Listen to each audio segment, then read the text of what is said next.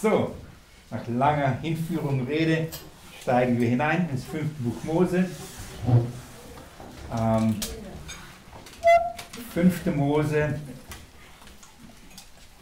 Ich weiß nicht, habt ihr schon mal, ähm, ähm, habt ihr, und ich, ich will so rum, wer, ohne jetzt, ähm, hm, habt ihr die letzte, das letzte Seminar angeschaut, angehört? Wer hat es nicht angehört, das letzte Seminar? Okay, einige, wunderbar. Das ist jetzt keine, kein, kein, ähm, keine Kontrolle und sage, oh nein, ich mache keine Striche. Das ist es nicht, sondern damit ich weiß, wo ich euch abholen muss, okay? Dass, wenn ich jetzt weitermache, weil wir sind mittendrin in, in 5. Mose 18, dass, wenn ich jetzt einfach so weitermache, dann, dann könnt ihr mir nicht folgen, vor allem die, die jetzt zum ersten Mal da seid, ähm, wisst gar nicht, um was es geht. So, ähm, ich hole euch kurz ab. Ich werde dann, dann versuchen, die anderen, die, die, die, das angehört haben, vielleicht ein, zwei Fragen zu stellen und somit euch äh, damit hineinnehmen. Aber ich, ich hole euch mal erstmal ab. Wir befinden uns äh, im, im fünften, fünften Buch Mose. Wir sind am Ende äh, dieser der Torah.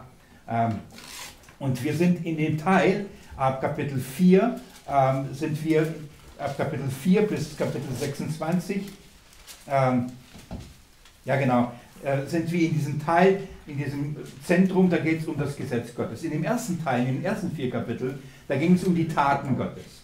Jetzt sind wir beschäftigen uns mit dem Gesetz Gottes und am Ende werden wir uns mit dem Bund Gottes beschäftigen. Also da wird äh, Mose nochmal diesen Bund erneuern. Also Taten Jahwes, das Gesetz Jahwes und dann der Bund Jahwes. Diese drei großen Abschnitte gibt es im fünften Buch, fünften Buch Mose. Ähm, und wir sind gerade im, in diesem großen, in dem Herzstück des fünften Buch Mose. Wir beschäftigen uns mit dem Gesetz. Und Mose wendet das Gesetz ähm, so an, weil er hat das ja schon im zweiten Buch Mose ähm, das, dem Volk verkündigt. Gott hat es schon ihm gegeben, da wurde es schon aufgeschrieben. Aber hier im fünften Buch Mose wendet er es so an, dass er sagt, wenn ihr in das Land hineinkommt, das ich euch geben werde, was, wie müsst ihr dieses Gesetz leben? Wie, würdet, wie, wie, wie müsst ihr es anwenden? Das ist das fünfte Buch Mose. Es ist nicht eine bloße Wiederholung.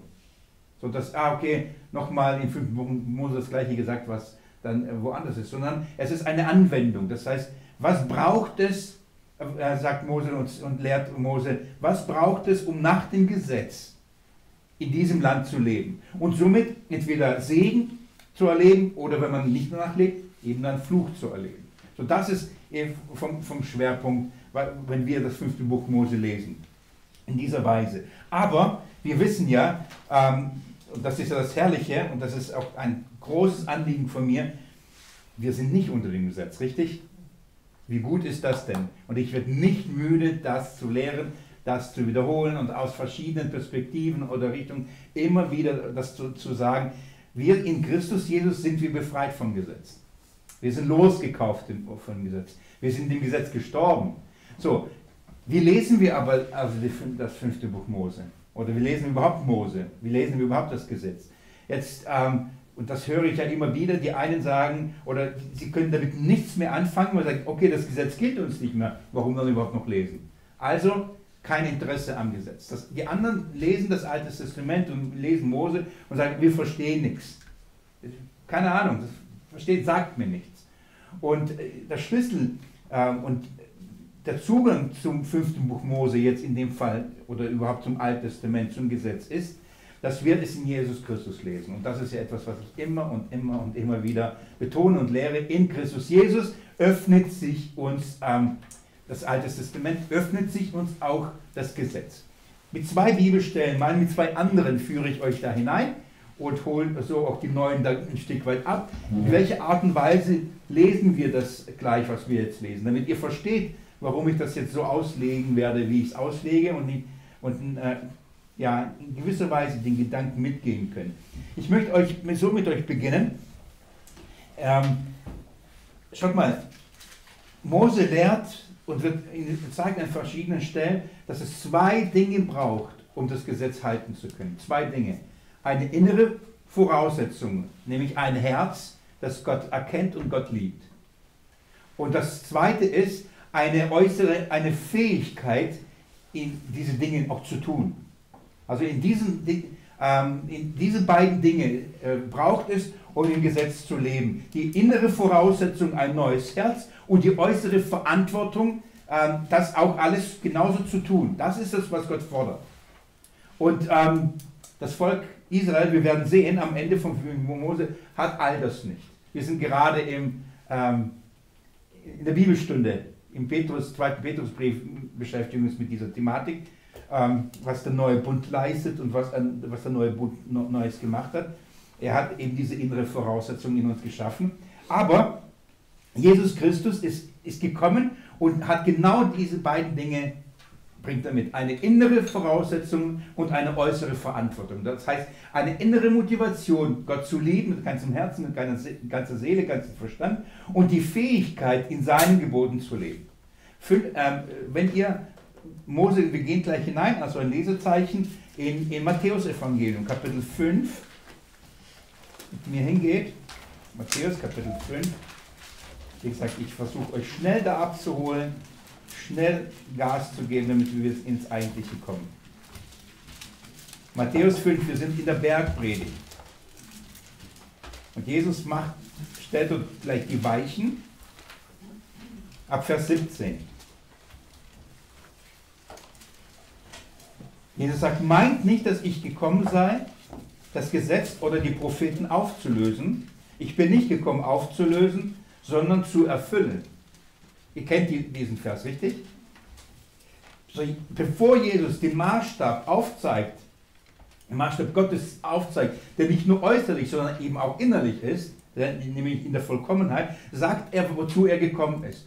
Und der Punkt ist eben nicht aufzulösen. Jesus kommt nicht und sagt, okay, das, nee, das kriegt ihr nicht hin, das, das brauchen wir nicht oder das, das, das stellen wir beiseite, sondern er sagt, ich bin gekommen, um es, es zu erfüllen.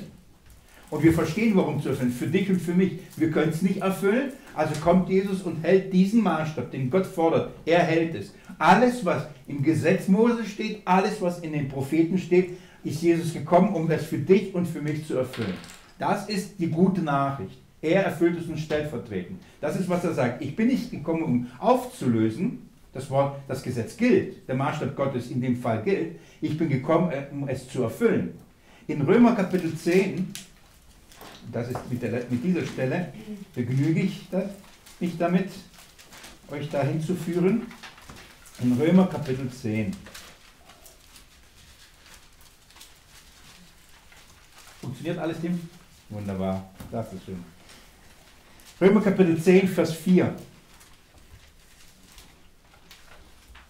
Vielleicht, vielleicht lass mich Vers 1 mitnehmen, das haben wir in der Bibelstunde gelesen, von daher ein guter, ein guter Zusammenhang hier. Ähm, Paulus schreibt, Brüder, er redet eben zu den Israeliten, das Wohlgefallen meines Herzens und mein Flehen für sie zu Gott ist, dass sie gerettet werden. Denn ich gebe ihnen Zeugnis, dass sie Eifer Gott, äh, für Gott haben, aber nicht mit rechter Erkenntnis. Da sie Gottes Gerechtigkeit nicht erkannten,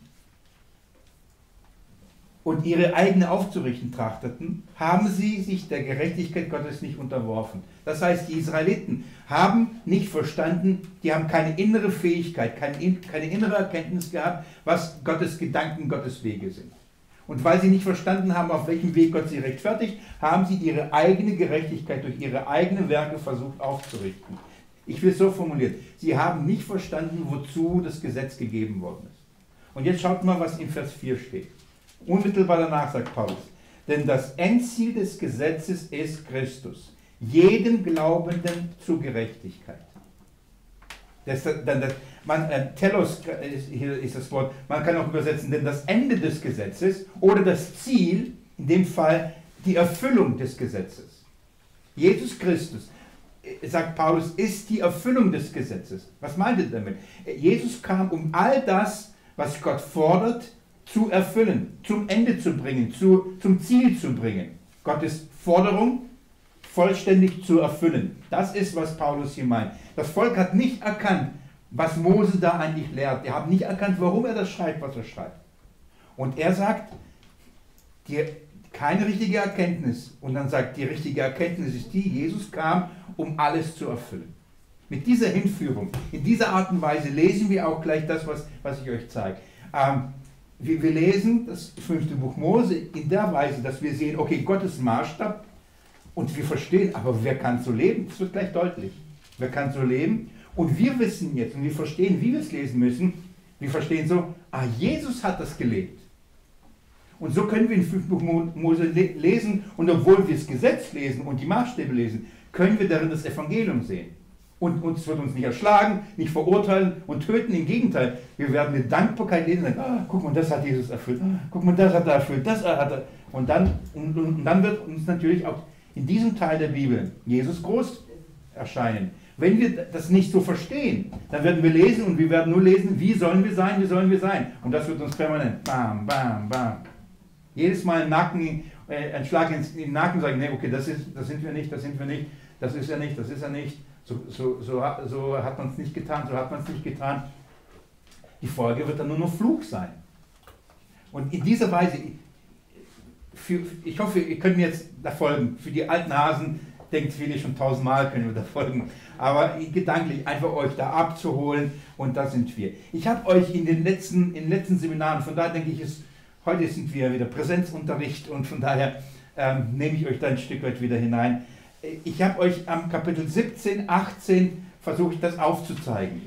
Ähm, das, was ich gerade als Vorrede geleistet habe. In Kapitel 17 ab Vers 14 finden wir ein Königsgesetz. Ich mache euch das als beispielhaft. Ich, ich zeige euch das ganz kurz. Wir haben dann ab Kapitel 17 in 5. Buch Mose, genau, könnt ihr wieder zurückgehen. Könnt ihr mir soweit folgen? Okay. Ab Vers 14 haben wir das Königsgesetz. Gott sagt also, wie soll der König sein? Ab, Vers, ab Kapitel 18, Vers 1 haben wir ein Priestergesetz. Nur, dass ihr mal einen Überblick schon mal bekommt. Dann sagt Gott, wie soll der Priester sein? Und ab Vers 9 in Kapitel 18 haben wir das ähm, Prophetengesetz. Wie soll der Prophet sein? Also hier folgen jetzt drei Anweisungen, wie ein König sein soll, wie ein Priester sein soll und wie ein Prophet sein soll für, für das Volk Israel. Und wenn ich euch einfach das sage, König, Priester und Prophet, dann klingelt schon bei uns was im Ohr, oder? Das sind die drei Ämter Christi. Unser König, unser Priester und unser Prophet. Und jetzt finden wir ein, ein Gesetz Gottes in, in Mose. Was, wie soll ein König, ein Priester und ein Prophet nach dem Maßstab, nach dem Gesetz Gottes sein? Und wir werden es gleich lesen. Und, und dann können wir vergleichen welcher König ist so, welcher Priester ist so und welcher Prophet ist so. Und dann ähm, werden wir sehen, und ich nehme euch da kurz in die ersten drei, äh, in die ersten zwei nehme ich euch nur kurz hinein, weil ich das schon behandelt habe. Ähm, und, in, und, dann werden wir uns heute vor, vorwiegend mit den Propheten beschäftigen. Und dann werden wir sehen, aber das ist doch Christus, da ist doch, er, genau das ist er. Er, hat diesen Maßstab erfüllt. So, von der Logik einfach, wenn ihr dann eben 5. Mose lest, kommt das Königsgesetz dann, dann klingt es bei uns schon im Ohr oder wir denken an unseren Jesus Christus und lesen von Christus her diese Verse. Ich möchte euch da einfach auf ein paar Dinge aufmerksam machen und wenn das euch interessiert und ihr denkt, ich will mehr hören, dann einfach das letzte Seminar nachhören. Ähm, dann dann, dann äh, vertiefe ich das dort. Aber nur, dass ihr gedanklich jetzt einfach mitgehen könnt. Gehen wir also ganz kurz zu dem Königsgesetz. Lasst uns ganz kurz dieses Königsgesetz anschauen. Ich lese es euch vor. Ab Vers 14. Wenn du in das Land kommst, das der Herr dein Gott dir gibt und es in Besitz genommen hast und darin wohnst und sagst, ich will einen König über mich setzen, wie alle Nationen, die rings um mich her sind, dann sollst du nur den König über dich setzen, Herr dein Gott erwählen wird. Aus der Mitte deiner Brüder soll, äh, sollst du einen König über dich setzen. Du sollst nicht einen Ausländer über dich setzen, der nicht dein Bruder ist nur soll er sich nicht viele Pferde anschaffen, er soll das Volk nicht nach Ägypten zurückführen, um sich noch mehr Pferde anzuschaffen. Und der Herr hat euch gesagt, ihr sollt nie wieder auf diesem Weg zurückkehren. Und er soll sich nicht viele Frauen anschaffen, damit sein Herz nicht von Gott abwendet. Auch Silber und Gold soll er sich nicht übermäßig anschaffen. Und, er soll, und es soll geschehen, wenn er auf dem Thron seines König, Königreiches sitzt, dann soll er sich eine Abschrift dieses Gesetzes in ein Buch schreiben, aus dem Buch, das den Priestern den Leviten vorliegt. Und sie, sollen bei ihm, und sie soll bei ihm sein, und er soll alle Tage seines Lebens darin lesen, damit er den Herrn, seinen Gott, fürchten lernt, um alle Worte dieses Gesetzes und diese Ordnungen zu bewahren und sie zu tun, damit sein Herz sich nicht über seine Brüder erhebt und er von dem Gott weder zu rechten noch zu linken abweicht, damit er die Tage seiner Königsherrschaft verlängert, er und seine Söhne äh, in der Mitte Israels. Das ist das Königsgesetz. Was fällt auf? Was, was, was, sind, was soll, wie soll er sein? Wie soll, wer muss dieser König sein? Es fällt auf, er muss von Gott erwählt sein. Also Gott muss ihn bestimmt haben. Dann, was noch? Wie soll er noch sein? Er soll ganz anders sein, wie heute sind. Ja, ganz anders wie, nicht nur wie heute, auch ganz anders wie alle König Israels. Jetzt geht man mal äh, die Königebücher durch, die König. Wer, wer kann denn bestehen? Nicht mal ein David, nicht mal ein Salomo, der weiseste von denen, können diesen Maßstab hier entsprechen, oder? Keiner von denen hat das getan, was hier steht. Und auch die heutigen, keine von, von heutigen Königen, keiner das, hat das getan und tut. Aber hier sind bestimmte Merkmale. Äh, ich fasse es euch so zusammen, das, was der König sein soll, im Wesentlichen, er soll in der absoluten Abhängigkeit von Gott leben. Wenn ihr euch gefragt habt, was hat es mit diesen blöden Pferden auf sich, oder coolen Pferden, je nachdem, ob Pferde mag oder nicht, was hat es mit den Pferden auf sich, wieso keine viele Pferde, ähm, was hat es mit, mit vielen Frauen an sich? Und was hat es mit äh, Geld und so, all diese Dinge, da, da wird deutlich, wenn der König sich eine, eine, eine wie, wie nennt man das? Inf, Infa, Inf, Infanterie, ist das? Nee. Infanterie. Ja? Das ist richtig Infanterie. So ein, eine Pferdearmee aufbaut. Damals waren halt Pferde. Nein, Kavallerie. Jetzt. Ich danke euch. Kavallerie. Ich, ich habe immer diese Bilder von, von, von den Königen ähm, Englands und Schottland, wo sie dann aufeinander. Auf jeden Fall eine Kavallerie. Wenn er viele Pferde hat, das ist ein Streitmacht. Und wenn er sich die Pferde anhäuft und in Ägypten sich auch noch welche holt, eine Streitmann, dann wird er ähm, sagen, hey, ich bin sicher. Ich kann für meine Sicherheit, für das Volk, ich kann, ich kann sie verteidigen. Das heißt, seine Abhängigkeit zu Gott wird weniger. Wenn er denkt, ich kann selbst für meine, unsere Sicherheit sorgen, dann braucht er Gott nicht mehr so. Genau das Gleiche, wenn er, ähm, wenn er viele Frauen ähm, sich anschafft, dann bekommt er ein ungeteiltes Herz das Beispiel ist Salomo, oder? Hier geht's, das ist nicht das Thema, wie viele Frauen man haben, das ist nicht der Punkt, sondern jedes Mal, wenn, wenn Salomo eine Frau heiratete, dann, dann, dann tat er es aus einem Zweck, ein Friedensbündnis mit den Königen um, um ihn herum zu schließen. Das heißt, wenn er eine Frau des Königs Ägypten heiratete, dann haben sie einen Friedensbund damit besiegelt und so weiter. Und so versuchten sie dieses Friedensreich aufzubauen. Aber mit jeder Heirat einer, einer Frau, eines fremden Königs, was, was, was kam in das Königreich hinein? Götzen. Die verschiedenen Götzen und Götter der jeweiligen Frauen. Und so fiel Salomo. So fiel Salomo und, und äh, da wurden Tempel und Götzen äh, angebetet in, in Israel. Und das ist, das heißt, weg von Gott abfallen, abfallen von Gott. Genau das Gleiche, auch viel Geld und Silber anschaffen, das heißt auch Reichtum. Das heißt, dieser König ähm, hatte, ähm, sollte sein, schaut mal, er muss von Gott erwählt sein. Zweitens, er sollte aus den Brüdern sein. Aus welchen Brüdern? Aus dem, aus dem Volk sollte es sein, richtig? Und er, er sollte äh, aus den Brüdern sein. Ähm, woher, aus, aus, ähm, woher kam Jesus? aus dem Stamm Juda. Er war einer von den Brüdern. Er war von Gott erwählt. Jesus lebte in einer absoluten Abhängigkeit vom Vater. Was hatte Jesus nicht gehabt? Hat nichts, nichts gehabt. hat nichts gehabt, oder?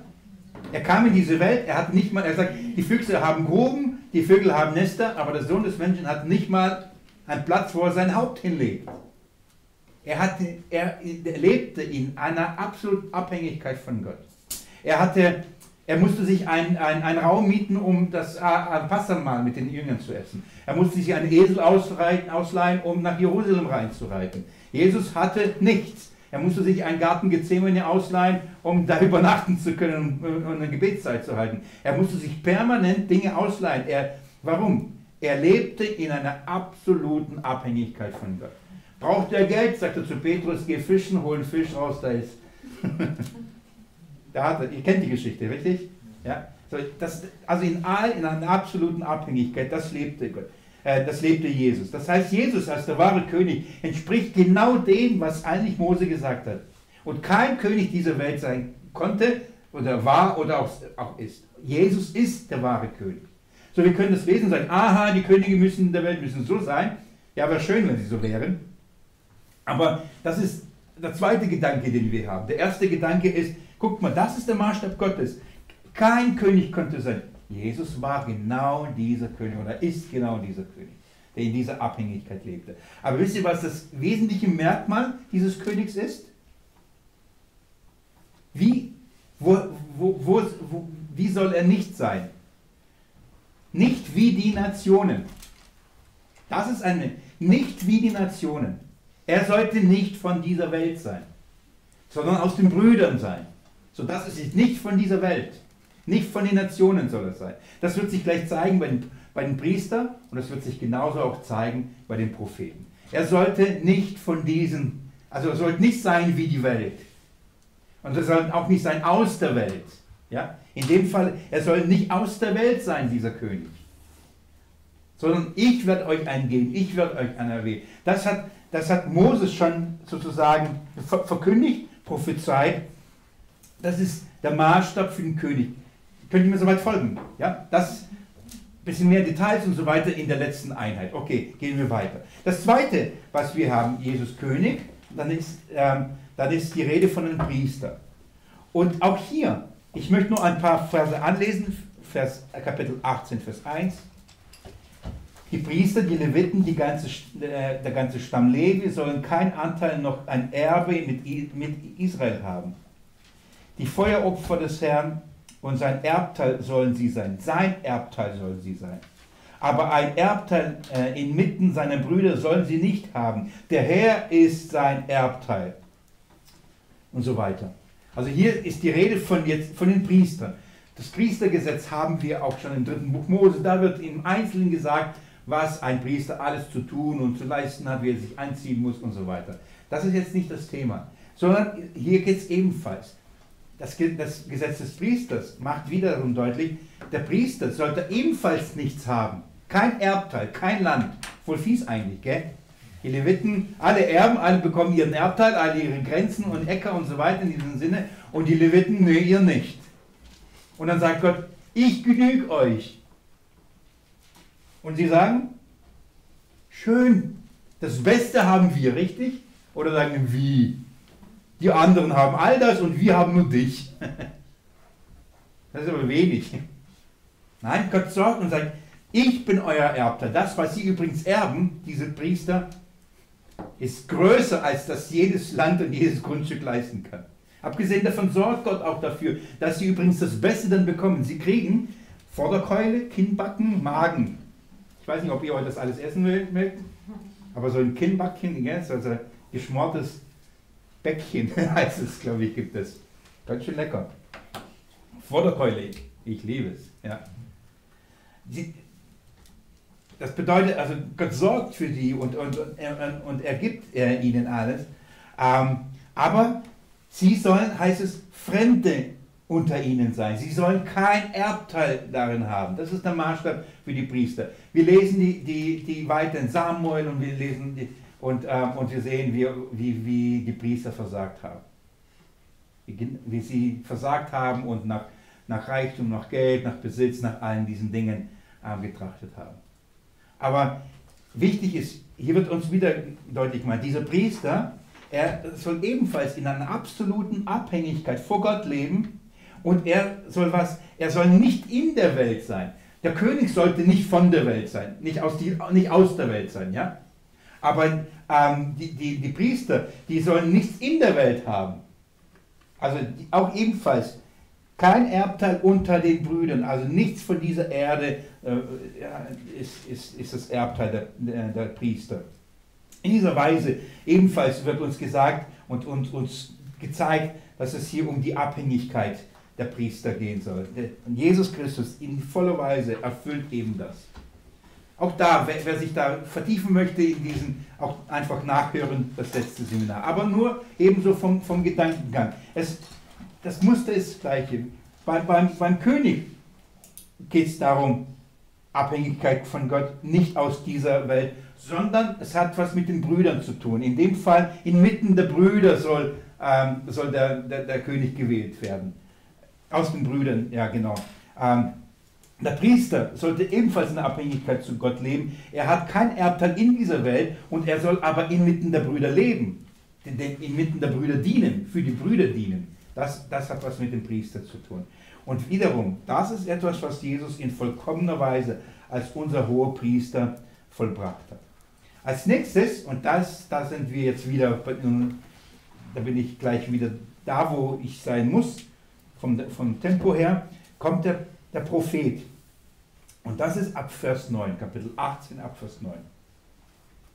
Ich nehme bewusst Vers 9 mit hinein. Schaut mal, ähm, Oft liest man dann ab, ab, Vers 18, ab Vers 15, dann heißt es, ein Propheten wie mich wird der Herr, euer Gott, aus der Mitte äh, Brüder entstehen lassen. Aber das Thema des Propheten beginnt schon bei Vers 9.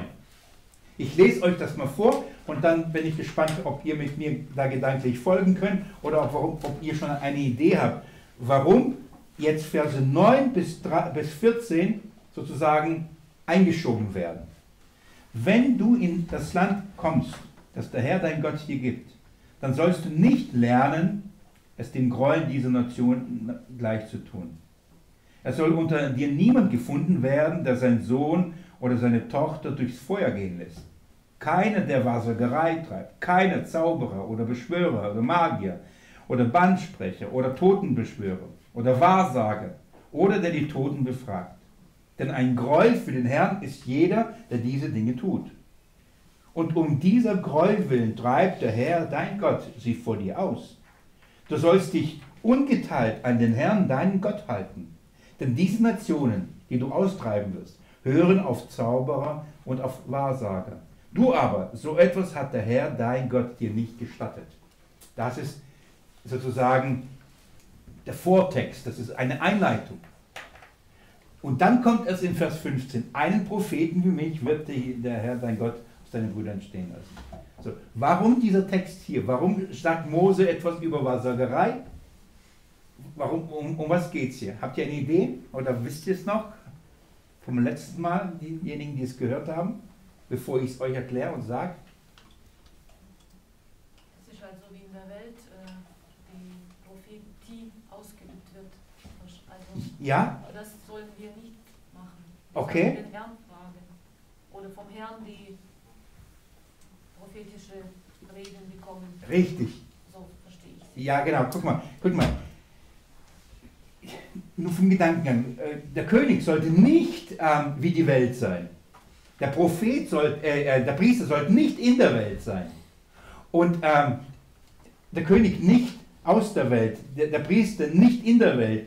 Und jetzt, ähm, der Prophet sollte nicht wie die Welt sein.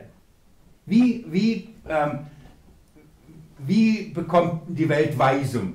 So wird in, gegenüber dem, dem, wahren Prophet jetzt die Vorgangsweise der Welt erklärt. Sie, sie holen ihre Weisung wo? Durch Totenbeschwörer, durch irgendwelche ähm, äh, Horoskope, durch irgendwelche Wahrsagerei, Magier, Totenbeschwörer, all diese Dinge, verschiedene Gräuel, durch, ähm, zusammengefasst durch Zauberer und Wahrsager. So, das ist, da wird, das ist die Art, wie die Welt äh, im Kontext jetzt von Israel, wie sie Weisung bekam, wie sie sich gefragt hat, was ist das Richtige, was sollen wir tun, was, soll ich, was sollen wir lassen. Und Gott sagt, nicht wie die Welt, sondern, und dann wird ein Prophet gegenübergestellt. Wo, wo, wo hören wir Gottes Wort? Wo hören wir Gottes Weisung? Wo allein? Und, und Gott sagt, nicht in der Welt, und nicht auf ihre Art und Weise. Hier geht es nicht nur um Okkultismus. Hier geht es nicht nur um Tischrücken und Pendeln und was weiß ich nicht alles gibt. Es gibt alles. Und Menschen versuchen sich da und nehmen Kontakt und nehmen Schaden dadurch. Das ist aber nicht das, nicht in erster Linie das Thema. Mo Mose redet nicht vom König, vom Priester, dann macht er so einen Einschub, einen Exkurs über, über Okkultismus und dann kommt er zum Thema Prophet. Das ist nicht der Gedankengang. Der Gedankengang ist, König, wie soll er sein? Eben nicht aus der Welt. Priester, wie soll er sein? Nicht ein Teil dieser Welt. Prophet, wie soll er sein? Nicht wie die Welt. Die, die, die, die, die Wahrheit, die der Prophet redet, ist, hat eine andere Quelle. Er redet die Worte Gottes und nicht Wahrsagerei.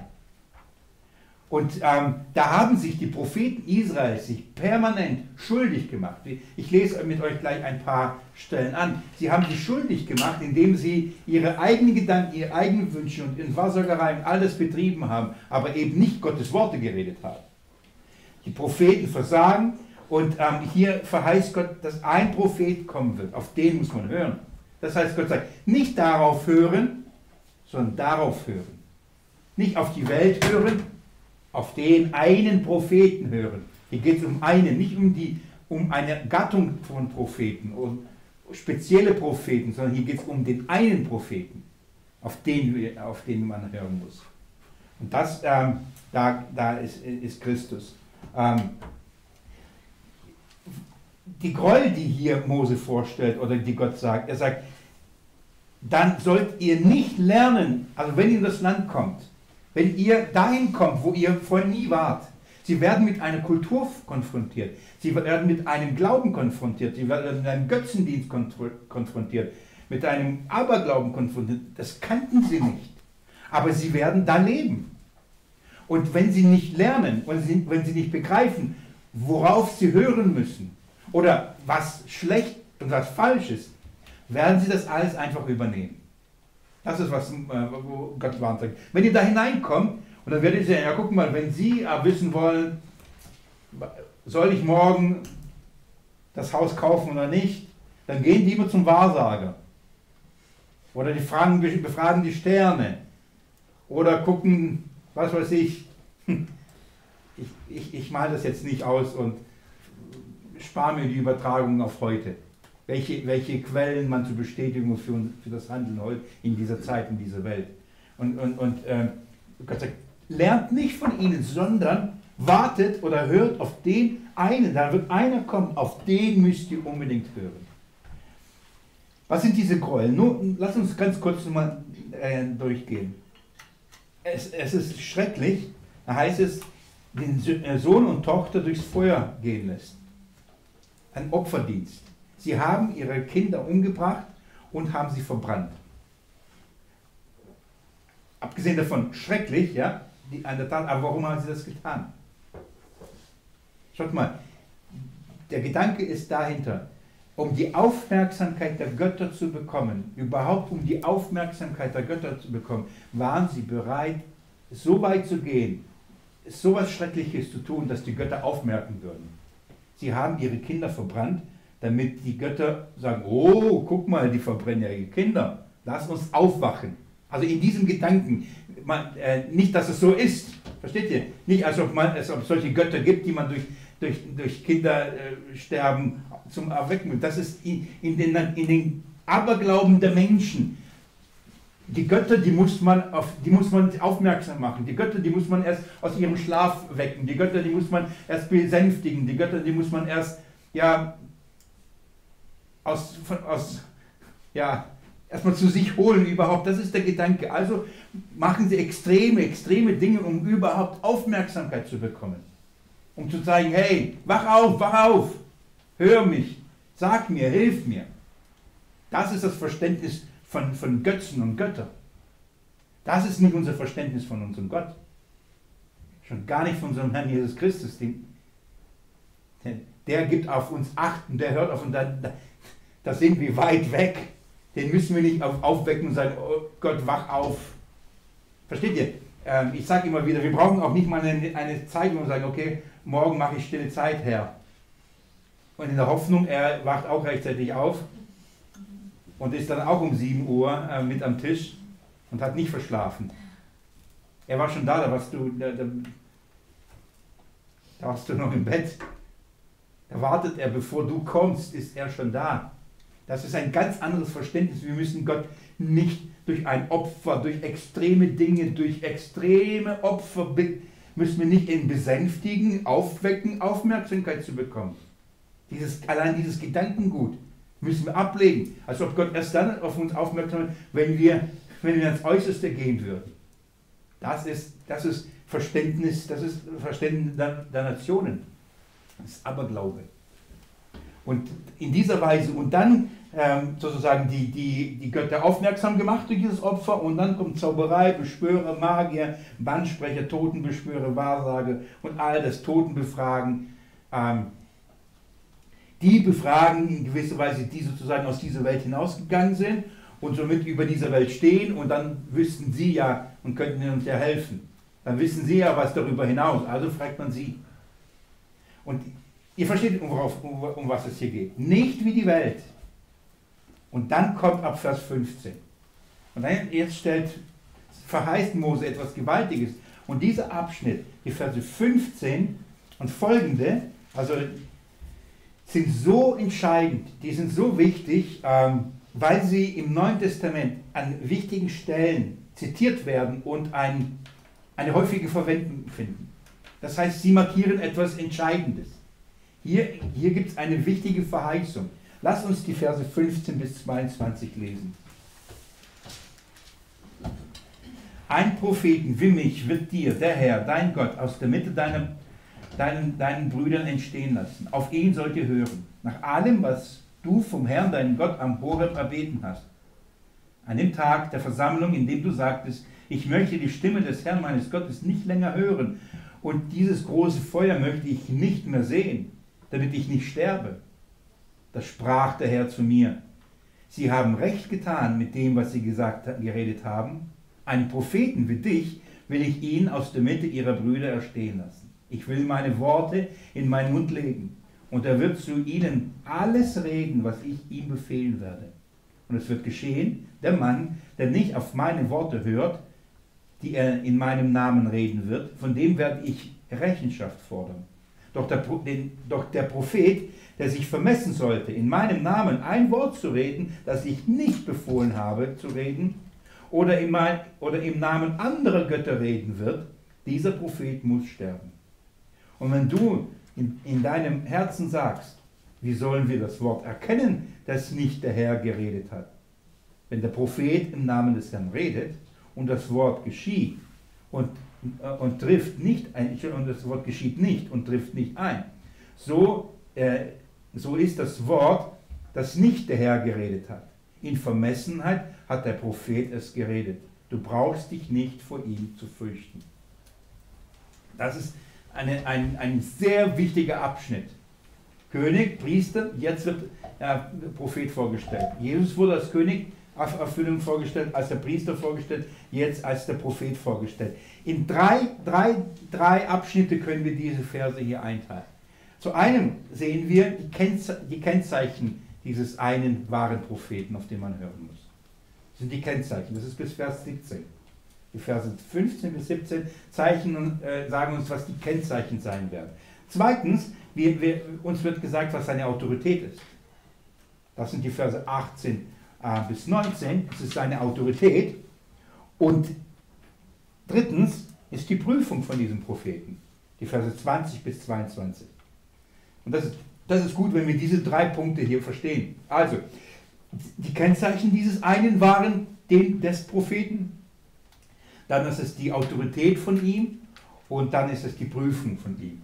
In diesen drei Abschnitten ähm, werden wir äh, gleich durchgehen. Den, den, ersten Abschnitt habe ich auch das schon in der letzten Einheit gemacht und auch da will ich euch nur kurz das Wesentliche zusammenfassen und dann in die Autorität und die Prüfung gehen. Und von da aus, ähm, je nachdem wie weit wir kommen, werden wir dann schauen, welchen Zusammenhang hat das mit Vers Kapitel 19, Kapitel 20, so wie läuft der Gedankengang dann weiter. Okay? Nach der Pause ähm, gucken wir uns also diese drei Kennzeichen von den Propheten, also Kennzeichen, Autorität und Prüfung von den Propheten. Ähm, 15, 20 Minuten, wir lassen gleich frisch Luft rein. Ähm, holt euch Kaffee, holt euch Essen, holt euch Trinken Ähm, Wäre gut, wenn ihr das Essen nehmt und den Platz geht, dann könnt ihr die Masken ablegen oder einfach einen Platz sucht. und äh, äh, auf jeden Fall nicht durch die Masken essen. Ja, Wäre wär gut. Also, Pause.